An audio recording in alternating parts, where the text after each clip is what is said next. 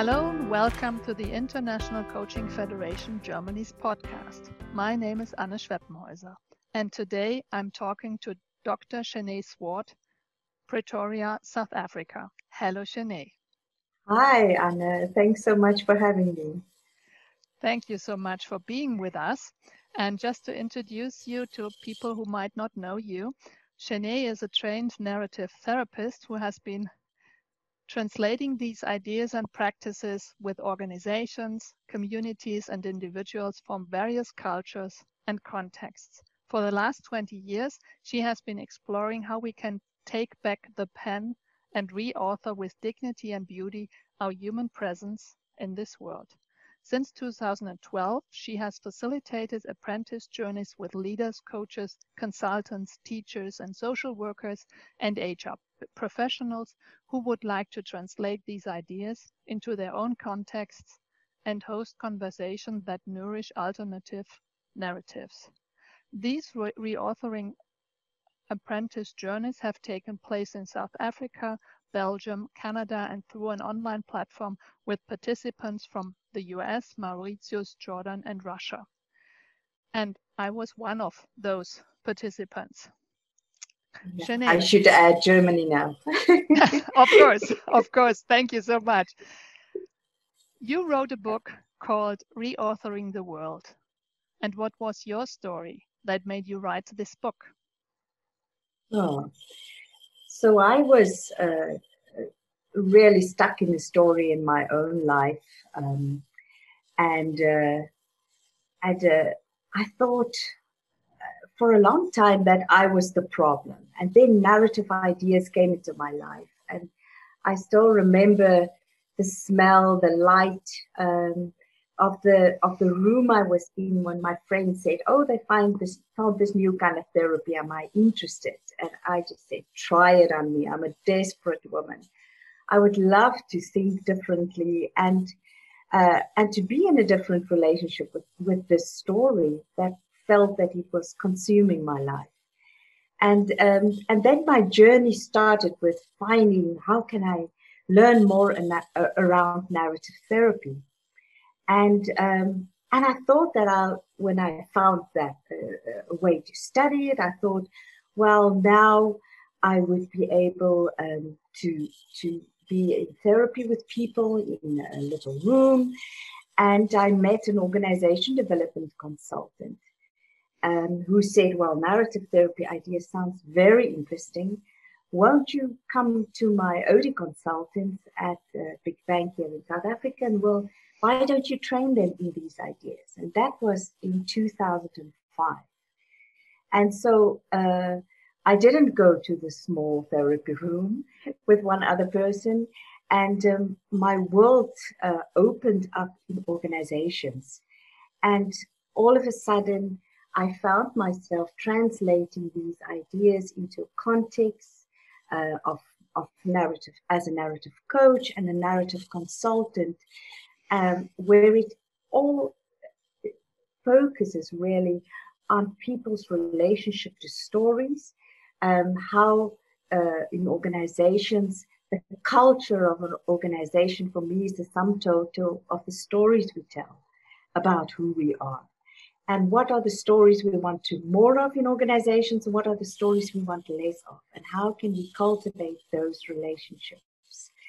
Um, and then in 2010, I um, uh, attended a flawless consulting workshop that was um, done by Peter Block here in South Africa, and um, and uh, I remember having a conversation uh, where he said he always wanted to learn about narrative therapy, and so again I started explaining these ideas um, to people in organizational field and later he, he said, but why don't you write a book about this? And because of my promise, I obviously had no idea when I started or said yes to uh, the promise what uh, how long it took. It took me nearly three years to to take what I've learned from organizations and and communities um, to put that into into stories and into the practices and into the book called Reauthoring the World. And, and obviously, having to think about the title, you know, uh, for me, it was also important that that narrative therapy ideas become accessible to people beyond the therapeutic context, beyond clients who just benefit from narrative therapy, but as a way to do and a way to to see um, life. Um, it's really a bunch of revolutionary ideas, I think. And so the book's effort was really to bring these ideas also to ordinary people, to coaches and to consultants, to leaders, to say this, this is a, a way to see and to do when you look at the world. And so when I thought of a title, I thought, well, in my own life, um, my story and one of one that I thought was dominant, it was a dominant story and a problem saturated story in my own life was transformed. Um, and so my world was reauthored in a big way. Um, and at that point, I thought that title was quite presumptuous to think, uh, and people also told me, you know, you go, why don't you just call it reauthoring your world? But because I really believe in, the, in these powerful ideas and practices, I also believe that it can influence and transform the world that we are all part of. And therefore, the, the, the title of the book, Reauthoring the World. And then reauthoring, I think, is also an interesting word um, that um, was taken from, uh, from the work of Barbara Myerhoff, the American anthropologist and she spoke about people becoming the authors of themselves again. And because we live in a society that has so much in mind for us, so many um, uh, ways of being and doing that are considered to be good and right, um, oftentimes the invitation then is for people to take back the pen in the writing of their lives and even organizations and teams uh, what does it look like when we become the primary authors in the, in the writing of our lives? So all of that, very long answer, all of that came together in, in, in the effort to, to bring these ideas to people so that it would be easily accessible and usable. Uh, so I really poured out my heart in this book. Thank you so much for pouring out your heart in this book and uh, for inspiring other people to, to follow this special path. And in your book, you talk a lot about taken for granted beliefs. And what is this talk about taken for granted beliefs all about? Yeah, I think I think that is one one of the the key points of this work and that might distinguish it also from other approaches, is that um, we uh, see and listen to people's stories as part of a larger context. What, uh, and another way for context or social discourse uh, uh is taken for granted beliefs and ideas. These are beliefs and ideas that over time have become the way we do things to such an extent that we don't even notice them anymore or don't even question them. We just take for granted that this is how we do things. And I always uh, um, tell the story of the three fishes to explain taken for granted beliefs and ideas. Um, so there were three fishes swimming in the ocean, beautiful Caribbean Ocean. I always love the color of the Caribbean Ocean. Uh, and they say it's not an ocean, it's, it's a sea Um, and um, and there was two young fishes and one older fish. And the old fish swam past the young fish and said, "Boys, how's the water today?" And the two young ones swam on a little bit, and then they said to one another, "What the hell is water?" And so the water of our lives are the things we take for granted in the way we um, uh, relate to one another, in the way we expect life to unfold, um, and also in the way that we have been culturally um, uh, taught uh, in, in, uh, in, small ways in, in, in, the schools and our families. And all of these ways um, we expect is the way we do things. I always use the example of, of anorexia um, to explain taken for granted beliefs and ideas. So anorexia needs a context. It needs a society that has a, a perfect body image. It has a particular size. Uh, it, it has uh, ideas about beauty. It is obsessed with food. It has artifacts like scales and mirrors. Um, and it has all of these, all of these things come together to, uh, to invite uh, anorexia uh, to come into relationship with people. And we take for granted that anorexia must be everywhere. But anorexia needs a Western society to support it. It needs all of these beliefs and ideas, all of these practices uh, to, to, to give it a life. Um, I remember that I was once uh, um, uh, explaining taken for granted beliefs and ideas with a group in the Bahamas. And I, I remember one woman saying to me, Gal, you call that beautiful? Um, and so she challenged that idea. I was also in a, rural village here in South Africa where um, a man rubbed over his tummy and uh, in any uh, Western context, he will be sent on a diet program. Um, and he rubbed over his tummy and said, I am so rich.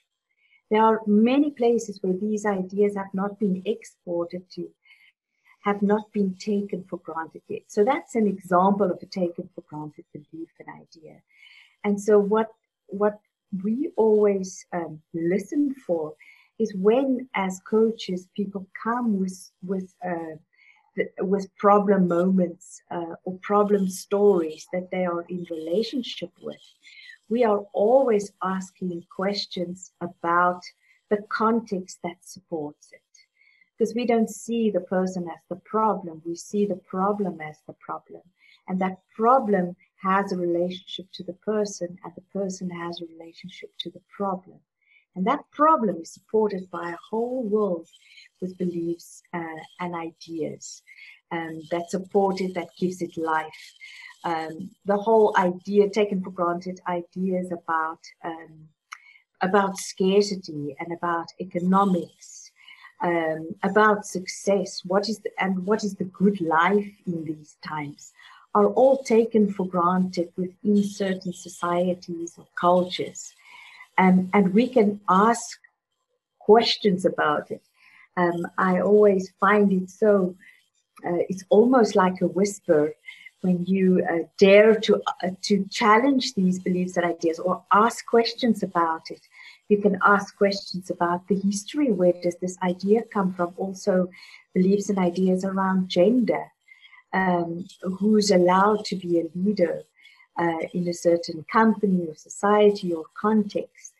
Um, also the othering of others are also sometimes taken for granted.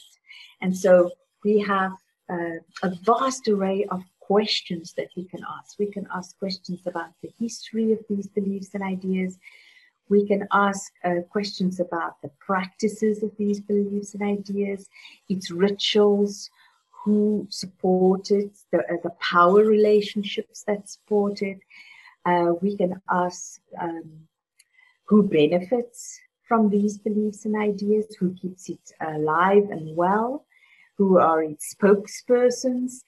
And so, in that way, we can deconstruct uh, these taken for granted beliefs and ideas. And sometimes, as we do that, um, the alternatives also become available.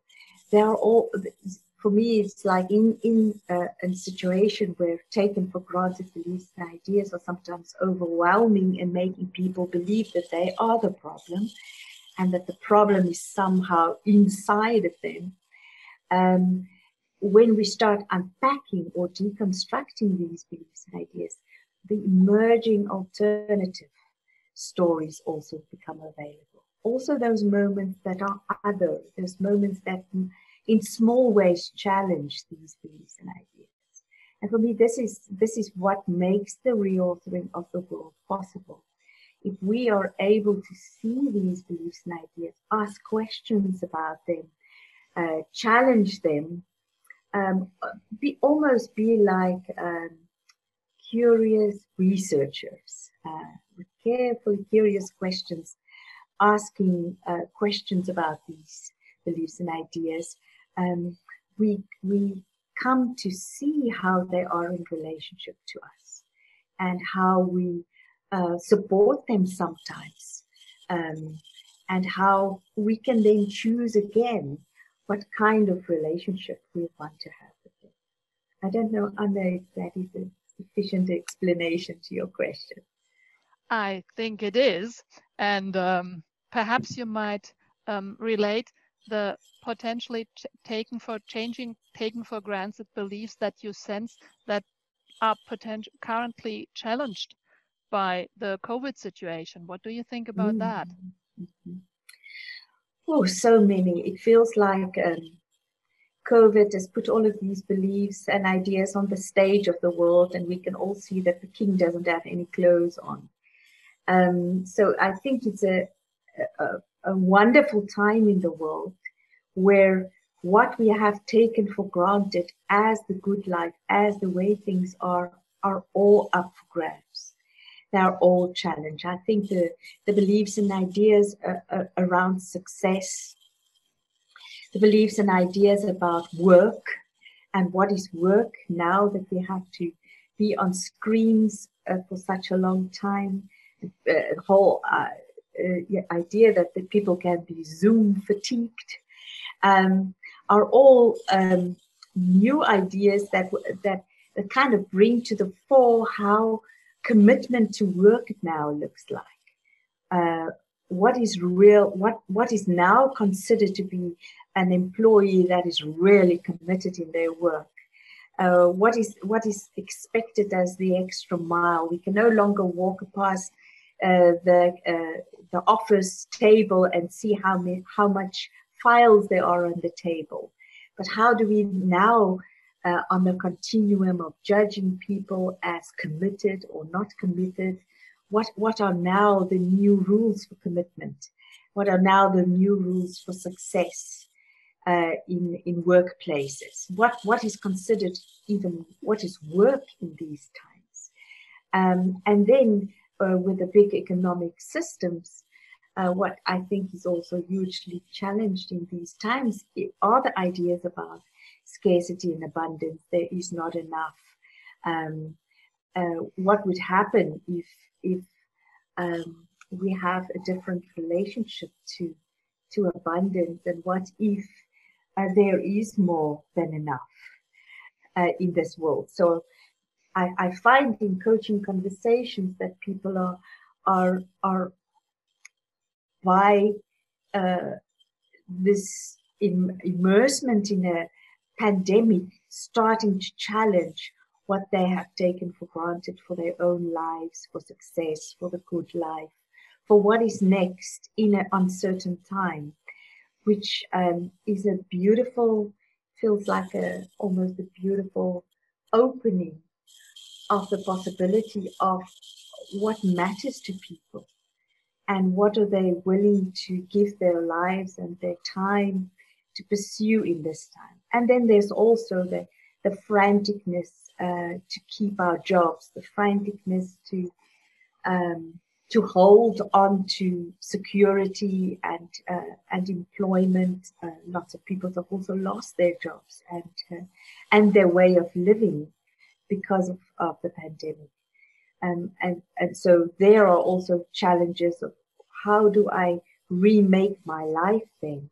How do I redefine what work is for me and what what life is for me in these times. So it's almost this uh, rebooting um, opportunity, opening um, that comes through in, in, in, coaching conversations. So I find it uh, easier than ever before, I think, in coaching to challenge the beliefs and ideas, to make them more visible. Um, another way to think about these taken for granted beliefs and ideas um, in the uh, some European countries, there is the tradition of the carnival, and the original um, carnival practices were that people could dress up and in the carnival and say the unsayable and challenge uh, power and uh, people in privilege. And, uh, and when we challenge or ask questions about these beliefs and ideas, it's almost like the practice of the carnival, where we dare to ask questions. And I think this the pandemic, uh, in a certain way, has given us that opportunity to rethink um, our lives right now and uh, what we are busy with and what matters and what we want to give our time to. So it's almost like the um, the patience with those things that are not working or that are not fulfilling anymore has diminished.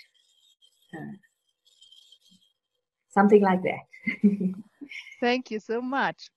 And um, I'd like to ask you one one more question, and it's something that I found in your book and in your workshops as well. That's that those are the redignifying practices. Which of the redignifying practices might be useful for coaches, especially in these special times? Mm-hmm. Yes, and I, and I just want to say that the word redignifying I got from my good friend Tom Carlson, an a narrative therapist. And uh, when I heard the word, I thought, oh, yes, yes, yes, that is the, uh, the invitation of this work.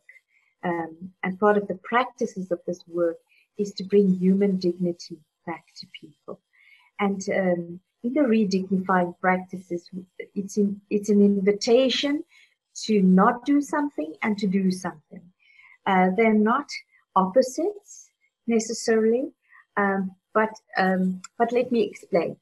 So practices like judging and assuming about uh, one another. Uh, coaches, uh, obviously, the the temptation to fix our clients, um, and then to uh, give a, lots of advice um, and to give feedback are all practices of judgment they have something in mind for our clients. Uh, and in this time, I think, in particular, uh, the invitation as we listen is to to to hold the dignity of that person, knowing that they are the primary authors of the stories. They hold all the knowledges and expertise of their lives, and our work is to ask carefully curious questions that surprised um, our clients, that that um, are transporting questions that um, that give them answers uh, of stories that they've never made meaning of, um, and that help them to uh, to almost like a string of pearls to to bring all the moments of their lives um, that they would like more of together um, in their meaning making and then to to bring that into their lives. And that's those are the transporting questions questions we don't know the answer to. Carefully curious questions that hold the dignity that sees that person also as the primary author of their lives. Um, and then as a coach for me um, I am also transformed. I am also moved and touched as I listen to um, the clients or the people that I journey with. I am not neutral. I am um, I am a human being that are co-constructing a conversation with somebody else, and together we are making the conversation. And that means that I am also touched and moved by what I hear and uh, the practice that I uh, use, the, the being moved and touched, what I call it is the practice of giving gifts. So as I listen to my clients, um, you know, how am I touched and moved? How is my imagination sparked? How am I challenged maybe to think differently. All of those are gifts that I receive also from those that um, I journey with. And and for me, th- those are redignifying because they are inviting us to see um, those we journey with with fresh and new eyes. Um, and, uh, and for me, a beautiful experience is is this res- the whole idea of respect coming through. Uh, the, the word respect comes from the Latin word respicere, and the spicere part talks about the word spectacle uh, that we use for spectacle. So it invites us to see one another again beyond what we thought this person is about. Um, and then we can also be surprised in the conversation. And the conversation can take us to wild, wonderful places that we would never have guessed before.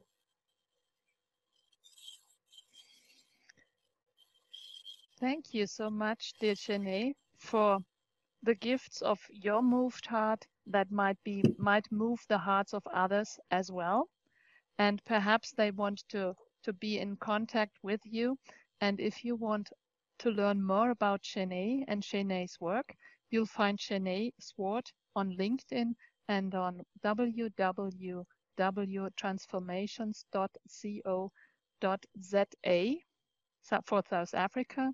And thank you mm-hmm. so much for sharing these insights with us and our listeners, not only in Germany, but all over the place. Yeah, thank, thank you. you. Thank you so much, Anna. It was a great gift for me to to reflect on on uh, reauthoring the world in a pandemic. Uh, thank you so much for your beautiful questions that uh, helped me to think again and to uh, reconnect with that which I love so much. The honor and the pleasure is all mine, and you know where some of those questions come from. Thank you. Thank you. Thank you, Anna. Have a good day.